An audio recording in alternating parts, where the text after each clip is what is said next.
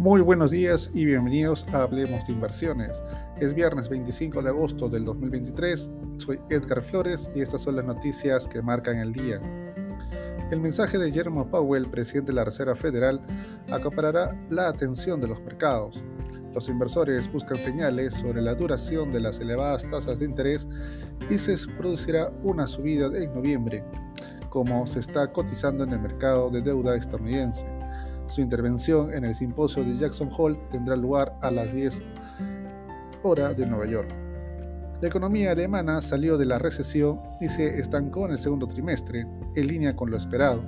Este bajo rendimiento se debe a la atonía del consumo, la recesión de la industria y la caída de exportaciones en el marco de una economía mundial que se recupera a un ritmo lento.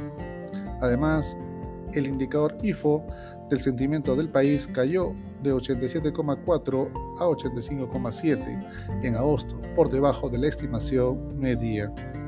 La cautela sobre la economía y el sistema financiero de China llevó a Morgan Stanley a recortar sus precios objetivo para los principales índices bursátiles de China y Hong Kong por segunda vez en tres meses. Al mismo tiempo, Goldman Sachs advirtió de que la tensión en el sector inmobiliario del país podría provocar una reducción de los beneficios y la rentabilidad en el resto de Asia.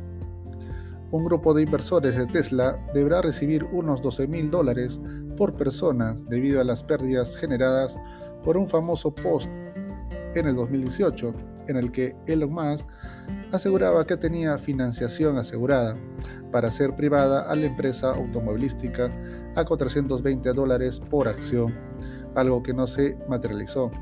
Musk y Tesla llegaron a un acuerdo con la Comisión de Bolsa y Valores, SEC, por 40 millones de dólares para poner fin a la demanda, la mitad de lo que la SEC cree que el grupo de inversores perdió por las oscilaciones generadas por la publicación.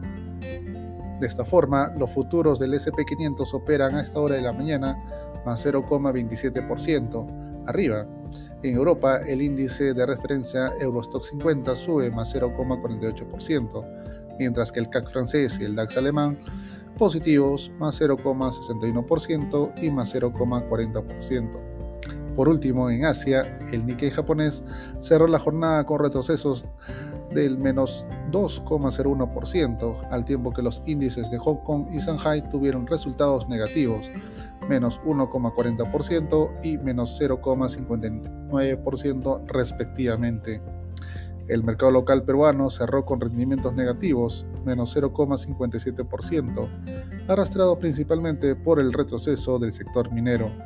El Ministerio de Salud el Instituto Nacional de Salud y diversos gobiernos regionales recibieron hoy la autorización del Ministerio de Economía y Finanzas para la transferencia de 40,9 millones de soles destinados a financiar acciones de prevención y control de casos de dengue. Es todo por hoy, soy Edgar Flores y gracias por escucharme.